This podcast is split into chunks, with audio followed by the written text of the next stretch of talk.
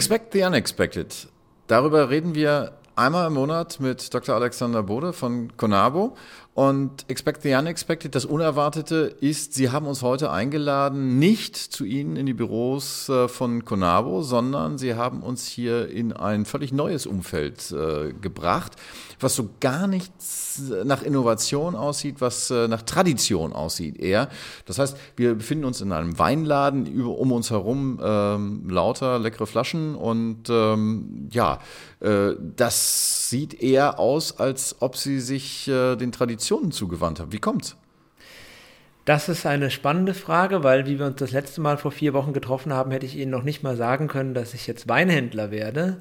Aber tatsächlich ist es so, wie ich ja in dem Podcast auch immer wieder sage, man muss auch die ungewöhnlichen Chancen, die sich einem bieten, ergreifen. Und als der lokale Weinladen bei uns 200 äh, Meter vom Büro entfernt hier in Bickenbach mitgeteilt hat, dass er sein Geschäft gesundheitsbedingt aufgeben müsste, haben meine Geschäftspartnerin, die Frau Botzen und ich ganz spontan entschieden, dass wir jetzt noch ein zweites Standbein aufbauen. Das hängt damit zusammen, dass wir uns seit vielen Jahren mit dem Thema Wein äh, befassen und das hobbymäßig auch betreiben, aber dass so schnell da auch ein Geschäft draus wird, das hatten wir selbst im Januar noch nicht auf dem Schirm. Jetzt sagt der gemeine Unternehmensberater, wenn man ein zweites Standbein aufbaut, das soll zwar irgendwo divers sein, Diversität bringen und ähm, den klassischen Bereich, den man ursprünglich bedient hat, ergänzen. Das heißt aber ergänzen, dass äh, es einen Link geben muss zu dem, was Sie sonst gemacht haben. Wo ist der Link hier? Der Link ist so, dass wir jetzt quasi unseren eigenen Anwendungsfall oder Use Case bauen, indem wir selbst demonstrieren wollen, wie man aus einem völlig analogen Geschäft, nämlich einem kleinen stationären Weinladen hier in Bickenbach an der Bergstraße, ein digitales Geschäftsmodell obendrauf setzen kann. Und ganz bewusst, so wie wir es hier auch schon häufig diskutiert haben, geht es ja eben nicht darum, das Analoge vollständig durch das Digitale zu ersetzen, sondern genau diese Brücke zu schlagen auf einer analogen Basis oder mit einer analogen Grundlage auch digitale Ideen zu entwickeln. Und genau das haben wir hier in den nächsten Monaten vor. Jetzt gucke ich mich hier um und ich sehe Holzregale sehr schön verarbeitet. Äh, ich sehe die Weinflaschen äh, sehr anregend äh, drapiert. Das sieht noch nicht digital aus. Wo ist die digitale Komponente? Die digitale Komponente, die wird man dann natürlich auch in der virtuellen Welt finden. Soweit sind wir jetzt gerade noch nicht, aber ähm, ist alles sozusagen jetzt parallel schon dazu in der Vorbereitung und in der Umsetzung. Wir werden ähm, etwas losgelöst von dem eigentlichen Ladengeschäft auch ein digitales Produkt anbieten. Äh, unter dem Titel Winzer im Wohnzimmer werden wir den Winzer in einer virtuellen Realität äh, in die Wohnzimmer der Menschen bringen, als Weinerlebnis verpackt mit, da haben wir noch eine ganze Menge spannender Ideen mit äh, auch innovativen Technologien, die dabei zum Einsatz kommen. Und genau das bauen wir auf, aber immer ähm, mit dem Wissen und mit dem Betonen, dass wir hier ganz feste Wurzeln haben, nämlich in diesem Weinladen, in der Weinschmiede hier in Bickenbach, wo man auch hinkommen kann, die Sachen anfassen und, und äh, sich anschauen kann, sodass die Leute einfach sehen, das Analoge ist eben auch mindestens genauso wichtig. Wein online zu kaufen ist nicht ganz so unüblich. Sie sagen jetzt, Sie wollen auch das Standbein hier in Bickenbach betonen. Wie wichtig ist diese lokale Bindung? Welche ja, Funktion hat sie? Für uns hilft es jetzt erstmal, diese Idee überhaupt zu verwirklichen, weil so aus dem Stand raus ein Wein-Startup zu gründen, hätten wir, glaube ich, jetzt uns nicht sofort gewagt. Aber mit diesem bestehenden Geschäft, was hier seit 15 Jahren schon etabliert ist, seine Stammkunden hat, macht es den Einstieg natürlich etwas einfacher. Ähm, wichtig ist, dass wir ähm, einfach an der Stelle deutlich machen, dass wir mit dem digitalen Geschäftsmodell nochmal eine ganz andere Zielgruppe ansprechen. Es können Leute sein, die bisher hier auch im Laden schon eingekauft haben, ganz klar. Aber es werden natürlich auch Leute sein aus Regionen, die bisher noch nicht in Bickenbach im Weinladen standen, die wir aber dann auch damit bedienen können. Jetzt steht natürlich die Frage, wie werden sie sich unterscheiden von anderen äh, Weinhandlungen, zum einen analog, zum anderen aber auch in der digitalen Welt? Ja, also wir haben ja den Anspruch, äh, natürlich äh, wollen wir jetzt nicht im Klein-Klein denken, sondern wir wollen Deutschlands innovativster Weinhändler werden.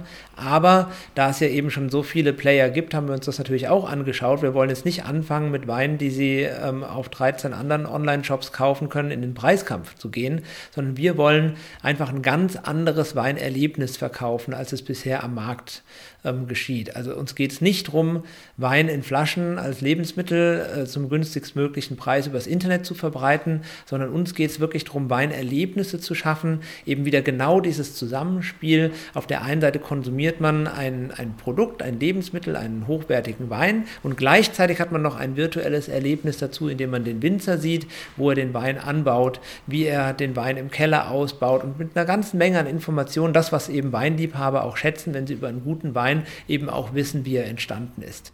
Lassen Sie mich nochmal darauf äh, zu sprechen kommen. Sie sind ja eigentlich äh, von Haus aus Unternehmensberater und äh, sind darauf geschult, Defizite zu entdecken, aufzulegen und Lösungen zu finden. Welche Defizite haben Sie dazu gebracht, dieses Modell zu entwickeln? Ja, das war tatsächlich der Klassiker, wie, man, wie wir es auch immer sagen. Man muss sich einfach nur ein bisschen umschauen äh, in einem Bereich, wo man sich etwas auskennt oder selbst vielleicht als Kunde ist. Und wir haben eben selbst an der einen oder anderen Online-Veranstaltung im vergangenen Jahr teilgenommen, um eben so Online-Wein Tastings ähm, mal sich anzuschauen und haben letztes Jahr schon gedacht, irgendwie muss das auch noch besser gehen. Wir haben die Kompetenz ja nicht nur im Beratungsbereich, wie man digitale Geschäftsmodelle baut, sondern eben auch Online-Veranstaltungen mit bis zu 500 Leuten durchzuführen.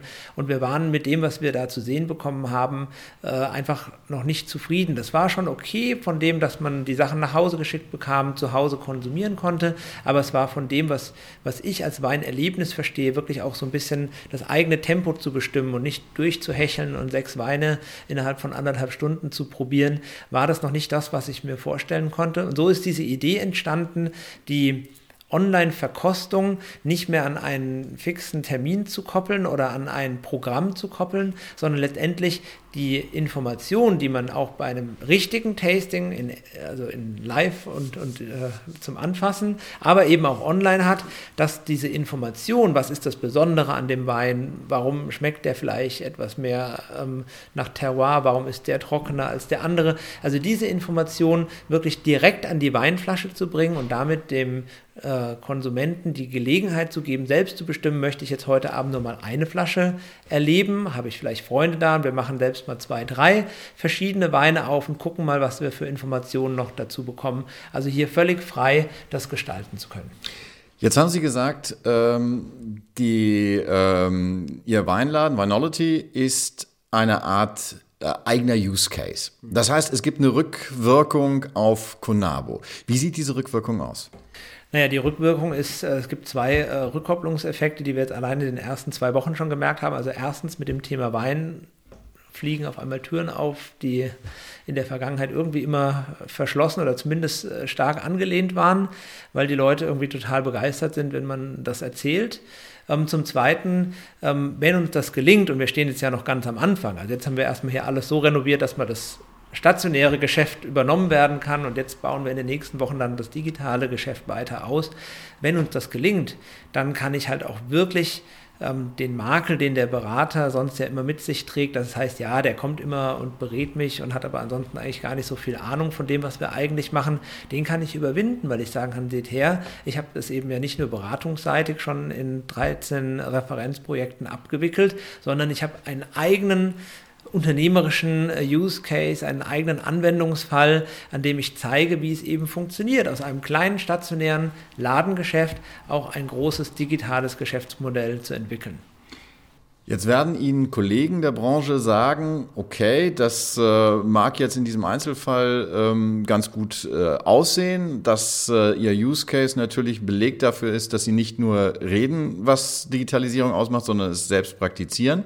Auf der anderen Seite sind ja beide Themenfelder, die einerseits die Digitalisierungsberatung und andererseits äh, das Thema Wein, sehr, sehr weit voneinander entfernt praktisch. Ähm, wie groß sehen Sie die Gefahr, dass äh, bei Conabo ähm, die Digitalisierung jetzt, das äh, Thema Digitalisierung in den Hintergrund tritt? Naja, die sehe ich überhaupt nicht, weil ich habe ja schon auch in anderen Podcasts immer wieder betont, wie wichtig es ist, gerade aus einer Branche heraus über den Tellerrand hinaus zu blicken. Wenn ich Ihnen also sage, wir haben Digitalkompetenz zum Beispiel im Durchführen von Online-Events, dann denken alle im ersten Moment an Messen oder an, an moderierte äh, Bürgerbeteiligungsformate oder was auch immer. Das können wir hoch und runter, da haben wir Expertise. Und diese Expertise transferieren wir jetzt in eine völlig andere Branche, in dem Fall die Weinbranche, und können damit eine Qualität liefern, die es so bisher in der Branche noch nicht gibt. Und letztendlich ist es ja genau das gelebte Beispiel zu sagen, ähm, wir haben in unsere Innovationsdatenbank. Lustigerweise haben wir zwei Innovationen, die wir jetzt auch umsetzen wollen, die ich jetzt nur noch nicht im Detail verraten kann, haben wir aus unserer eigenen Datenbank äh, gewonnen. Also das heißt, äh, da sieht man auch, es funktioniert, wenn man eben in die Datenbank reinschaut, mit der wir ja auch unsere Kunden beraten und ihnen die Zukunftsthemen aufzeigen, dass wir das eben selbst auch angewendet haben. Und wir haben äh, den Beweis dann erbracht, dass genau das, wovon ich ja immer spreche, dass es umso wertvoller ist, je mehr Sie ähm, Innovationen oder äh, Erkenntnisse aus anderen Branchen in die eigene Branche transferieren, dass wir das eben hier auch deutlich gemacht haben anhand des eigenen Beispiels. Und an der Stelle wollen wir gleich nochmal einfügen, die Innovationsdatenbank, die äh, füttert uns ja auch äh, jede ja. Woche im Innovation Talk, wo Sie dann sagen, was Sie besonders fasziniert hat. Das, was Sie besonders fasziniert hat, werden wir dann demnächst hier auch live erleben können. Was ansonsten kann man von Conabo in nächster Zeit noch erwarten? Ja, was man jetzt natürlich erwarten kann, sind zwei Dinge. Auch bei der Conabo geht das äh, Leben natürlich weiter. Zum einen ähm, sind wir gerade dabei, im Bereich der Digitalisierungsprozesse große Fortschritte zu machen, wenn es darum geht, die Entwicklung der Mitarbeiter ähm, zu, ähm, äh, zu messen auch. Also es ist jetzt wenn jetzt irgendwann der Lockdown beendet ist und zunehmend auch Mitarbeiter wieder in die Büros zurückkommen, nicht alle und für immer, aber ähm, man hier dann irgendwie eine neue Organisationsform finden muss, will man ja auch irgendwie sehen, wie machen wir hier Fortschritte. Da ist ja das Thema Kooperation ein ganz, ganz wichtiges Thema. Da hatten wir schon mehrfach dazu gesprochen. Diese Kooperationsfähigkeit von Mitarbeiterinnen und Mitarbeitern können wir jetzt mittlerweile messen und auf der Basis auch innerhalb von einer ähm, Organisationsentwicklung auch zeigen, ja, hier gab es definitiv Fortschritte oder halt auch nicht. Ähm, das ist ein sehr spannender Ansatz, weil es das so in der Form bisher noch nicht gibt. Und der zweite Punkt ist, ähm, auch das ist ja ein ganz wichtiges Qualitätsmerkmal. Wir werden jetzt im März in den nächsten Tagen ähm, die ISO-Zertifizierung abschließen und zwar nicht nur die 9001er, die ja so für den Qualitätsstandard der Prozesse relevant ist, sondern vor allen Dingen als erstes Beratungsunternehmen die ISO-Zertifizierung nach der 56002, die eben Innovationsmanagement in Unternehmen zertifiziert. Da haben wir mit unserem Innovationsmonitoring ein eigenes Modul entwickelt, was wir jetzt nach dieser Norm zertifizieren lassen und was wir den Unternehmen quasi als Plug-in-Lösung direkt anbieten können, um eben ihr Innovationsmanagement gemäß dieser Norm auf ein neues Niveau zu heben. Das heißt, wer Dr. Alexander Bode will in Zukunft, der kriegt ihn auch noch äh, in, äh, mit seinen Kolleginnen und Kollegen bei äh, Conabo und nicht nur hier im Weinhandel. Unterm Strich der Weinhandel als äh, Use Case für die Digitalisierung ein Beispiel dafür, wie man es machen kann. Wer jetzt auf den Geschmack gekommen ist, äh, die klassische Fragerunde, äh, womit fängt man morgen an, wenn man diese Idee hat?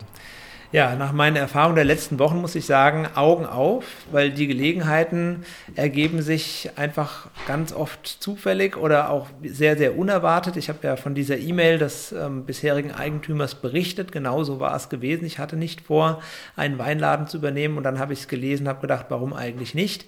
Und so kann ich es jedem nur raten, egal wo er auch im Unternehmen tätig ist, ob an oberster verantwortlicher Stelle oder in seinem eigenen Bereich. Augen auf, immer gucken, was gibt es an neuen Gelegenheiten um einen herum und vor allen Dingen ähm, immer wieder der Appell, man sollte Innovationen anderer nicht links liegen lassen oder sich nicht damit beschäftigen, weil es andere tun, sondern man sollte alle diese Ideen und Innovationen, die weltweit entstehen, gerade in der jetzigen Zeit als Impuls für sein eigenes Handeln erkennen. Und da können wir ja mit unserer Datenbank und mit unserem Vorgehen sehr guten Beitrag dazu leisten. Über den Tellerrand zu schauen, auf der Suche nach Innovationen, auf, äh, auf der Suche nach Möglichkeiten zu digitalisieren. Dr. Alexander Bode macht es vor mit Vinology, einem Weinhandel, der der innovativste von Deutschland werden soll, zugleich aber auch ein Use Case für Conavo, die Beratung ist. Expect the unexpected, erwarte das Unerwartete. Besser geht's, glaube ich, nicht zu demonstrieren. Herzlichen Dank. Dankeschön.